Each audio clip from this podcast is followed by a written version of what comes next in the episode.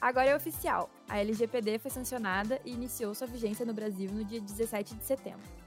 Torna-se, então, de extrema importância para as organizações a entrada em conformidade com a nova lei o quanto antes. Sua empresa ainda não está em conformidade com a LGPD?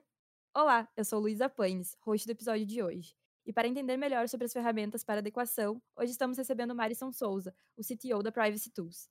Obrigado, Luísa. Bom dia, boa tarde, boa noite para quem está escutando o podcast. É, realmente, né, se, a, se, as empresas já estavam né, com prazo curto quando a lei foi divulgada lá em 2018, uh, ah, elas já não possuem mais prazo agora. É bem verdade que as sanções administrativas e as multas foram postergadas para agosto do próximo ano. E nesse intervalo de a gente vai ter uma, a criação da própria ANPD, né, Autoridade Nacional de Proteção de Dados, que objetivo, né, dar todo o enforcement pra, necessário para que a lei realmente uh, tenha, tenha, sua eficácia no país. Uh, mesmo assim, né, já, já começam a aparecer vários casos de judicialização envolvendo tratamento de dados pessoais e também citando a própria LGPD que está em vigor. Sim, sim. Marisson, vamos então começar com o início do processo de adequação, né?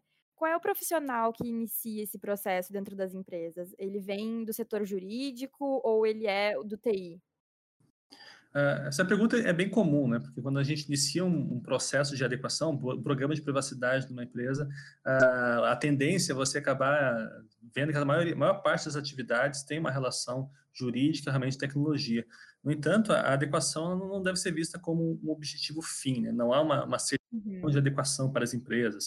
Uh, é um processo de mudança de, de, cultura quando se fala em tratar dados pessoais de funcionários, clientes, consumidores, enfim, usuários da, da, da empresa como, de modo geral. Uh, todos os setores e profissionais vão ser envolvidos de uma forma ou de outra em um programa de privacidade que tem como objetivo ser implantado dentro da empresa. Então, a ideia é fazer realmente um projeto de adequação e não meramente uh, fazer um, ter como finalidade uh, algum tipo de certificação, um selo de você estar em conformidade. Uh, é bem comum o jurídico acabar sendo o primeiro a tomar algumas ações de análise quanto a contratos, políticas, etc. O marketing é envolvido no que diz respeito à comunicação, transparência com o usuário, uh, e a TI, claro, ela é muito envolvida em todas as ações, inclusive ferramentas né, de privacidade, controles de segurança e sistemas envolvidos. Uh, mas mais ou tão importante que o envolvimento de todas as áreas é que um programa de privacidade tenha o apoio uh, da diretoria, do C-level da empresa. Caso contrário, né, não, não se tem o orçamento, nem mesmo a priorização para esse tipo de projeto, e acaba sendo um projeto com muita planilha e pouca mudança prática em, em relação à cultura. Sim, é, o orçamento é é uma informação importante aí na hora da adequação, né. Mas, assim, qual que tu acredita que pode ser, então, o primeiro passo dentro das empresas para implementar, então, a LGPD?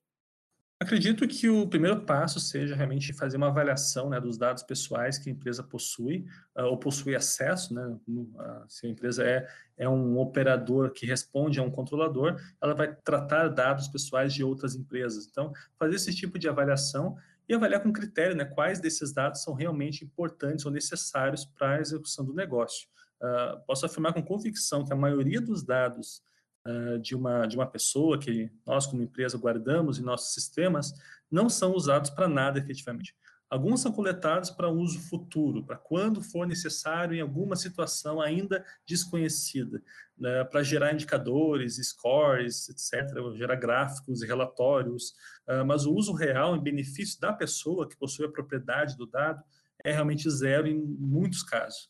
Uh, só fazendo esse trabalho inicial de olhar para dentro da sua cozinha e começar a limpeza já reduz muito do trabalho posterior. Ah, claro, dependendo do tamanho da empresa, não é fácil fazer esse levantamento. Né? Pode envolver consultorias, uh, due diligence uh, com fornecedores, avaliação de processos, avaliação de revendas e representantes, filiais, subsidiárias, enfim, toda a árvore, né, todo o guarda-chuva que envolve um, negócio de maior, de maior porte. Quanto maior for a estrutura, maior a complexidade de poder avaliar quais dados são tratados, quais dados são processados, coletados, enviados, compartilhados, enfim. Uh, mas esse seria apenas um primeiro passo. Né? Uh, cabe ainda realizar um data mapping completo do ciclo de vida e tratamento de dados pessoais, uh, da publicidade às ações que você está já realizando dentro da sua empresa, através de ferramentas como gestão de cookies, sistema de, algum sistema de políticas para você expor de forma mais clara para esses usuários, para dar transparências políticas, readequação de contratos, envolve muito jurídico nessa fase, reavaliar os fornecedores, né? Não adianta você ter um fornecedor que não trata dados pessoais adequadamente e você é responsável, você tem que ser diligente com esses fornecedores, entre outras atividades aí mais, uh, mais específicas essa parte assim dos fornecedores, tem muita gente que acaba esquecendo, né? É importante lembrar o pessoal que os fornecedores também entram, caso estejam quebrando aí a LGPD. Por aqui, então, no, no podcast, a gente já falou no nosso segundo episódio com o Lucas Leite, ele é o DPO da Privacy Tools, e a gente comentou sobre o papel do DPO dentro das empresas. Mas fica uma dúvida também. Esse profissional, Marison, ele pode ser terceirizado? Então, assim como a GDPR né, e outras, eh, outras legislações ao redor do mundo, a LGPD não proíbe a terceirização do, dessa função de DPO. Tá? Eh, já existem diversas empresas, inclusive, oferecendo né, o que se chama de DPO as a Service, eh, que são empresas de natureza jurídica ou, o mesmo sistema de informação, né, empresas de tecnologia ou jurídico, que apoiam outras com um ou vários profissionais na área de privacidade. Uh, particularmente, eu prefiro que o DPO seja uma pessoa física, regular, que conheça os processos da empresa, que conheça o dia a dia e a cultura e que consiga capturar os riscos enquanto eles acontecem uh, e, claro, utilizar um, alguns serviços de DPO uh, ah, de empresas terceirizadas para produção de documentos, filtro no atendimento dos titulares para reduzir o trabalho interno, atualização um, de mapeamentos de dados, due diligence, entre outras atividades também importantes que você pode terceirizar mas eu, por preferência pessoal, eu uh, prefiro que o DPO seja realmente uma pessoa física, mas não tem nenhuma obrigação nesse sentido, tá? Tudo, 100% a cargo de uma entidade jurídica, estará fazendo o mesmo trabalho várias outras empresas, não é uma realidade assim que eu imagino adequada se formos querer trabalhar realmente uh, numa mudança de cultura interna. Isso, a gente pode facilitando né, o, com que a atividade de adequação com a LGPD seja realmente aquele como é que a gente chama, deixa que, o, que essa empresa resolve. Não é a ideia, né? A empresa é realmente envolvida no processo de adequação, ela precisa querer mudar a sua cultura. É, então, eu não acredito que um DPO as a Service 100% vai uh, resolver, resolver a, a, adequação de uma empresa, mas não é proibido. Mas essa é a minha opinião pessoal, né? Como, como eu trouxe antes, uh, os DPO empresas estão aí e esperamos que eles possam ajudar ao máximo as empresas e realmente compreender a importância da proteção de, da privacidade, não servir apenas como um canal jurídico para assuntos de privacidade. Certo. E quais são as ferramentas que mais ajudam nesse processo de conformidade? Falando agora de ferramentas mesmo. As ferramentas são, são muito, muito, importantes, né? Porque não adianta você também ter toda uma consultoria e, ao final, quando você tem que manter esse trabalho que a consultoria realizou, você não ter ferramentas suficientes, ferramentas adequadas para que o trabalho seja de forma mais célere e rápida. Uh, sendo um mercado nascente, né, já é, mesmo assim, já é possível encontrar algumas empresas e ferramentas conhecidas pelo jargão de privacy techs, Uh, são ferramentas importantes, essenciais, para apoiar não apenas o DPO, o encarregado né, pelo tratamento de dados pessoais, mas também a própria empresa na sua jornada pela privacidade.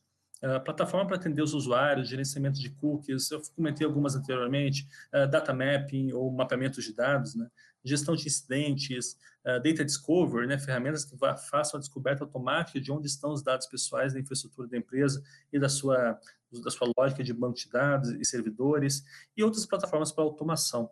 Uh, todas são ferramentas e recursos imprescindíveis do dia a dia, caso contrário, o trabalho seria todo manual e de difícil evolução uma vez concluído. Uh, é importante lembrar também que não basta a empresa fazer um trabalho de adequação, é necessário permanecer em adequação durante todo o ciclo de vida da empresa enquanto coletando e tratando dados pessoais. Em resumo, não é meramente um projeto de início, meio e fim, é uma mudança uma jornada que já deve, devia ter iniciado. Com certeza. Claro que tem muitas empresas que já vêm utilizando softwares, né, há muito tempo.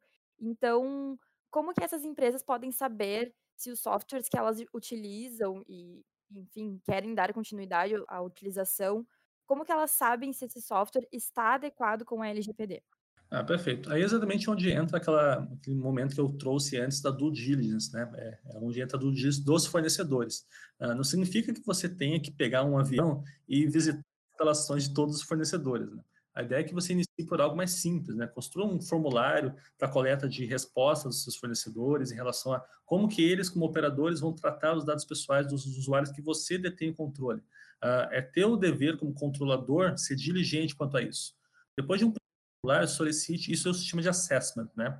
Uh, depois desse primeiro formulário de entrevistas, você pode solicitar evidências para comprovação uh, de alguns critérios que são mais importantes ou onde a resposta não correspondeu à realidade da empresa. Daqui a pouco você faz um relatório de acesso uh, grande para esse fornecedor, um completo, mas alguns critérios mais específicos são mais importantes para o seu negócio e você pode ir atrás e exigir algum tipo de comprovação dele para que você checar realmente se aquilo corresponde à realidade. A gente encontra muito fornecedor que responde as planilhas com aquilo que o cliente quer ouvir, mas de verdade não possui as práticas e os controles necessários.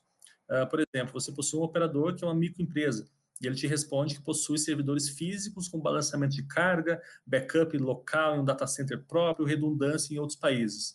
Aí, ok, já é de se estranhar né, esse tipo de resposta. Uma empresa de pequeno porte responder que mantém toda, toda essa infraestrutura. Provavelmente ele respondeu exatamente o que você queria ouvir e não que a empresa realmente possui. É, não confie 100% nas respostas. Não é porque o operador respondeu que fez todo um trabalho que você já está 100% seguro em assinar o contrato com ele. Vai atrás, seja diligente quanto a isso, busque evidências, busque comprovação, uh, faça entrevista com outros clientes, fornecedor, enfim, faça um trabalho porque é o teu direito e dever como controlador fazer isso. Muito importante. Marisol, a nossa conversa, sim, foi muito boa. Queria te agradecer a tua participação. Acredito que tenha esclarecido muitas dúvidas aí de diversas empresas que estão nessa jornada de adequação, principalmente agora que o prazo para adequação já está quase terminando. Então, muito obrigada. É, eu que agradeço, Luiz, agradeço também para quem, quem escutou o podcast. Eu diria que o prazo não está nem quase terminando, eu acho que o prazo já terminou quando ele começou lá atrás. Ah, importante. Quando começou, já, está, já, já estava atrasado. Uh, quem não começou ainda, então, corram. Então tá, então tá na hora de correr aí para correr atrás da sua jornada de adequação. E é isso. O nosso episódio vai ficando por aqui, mas você ainda pode ouvir nossos outros episódios no nosso canal. E para ficar por dentro do que acontece no universo da LGPD, siga Privacy Tools nas redes sociais. E até o próximo episódio.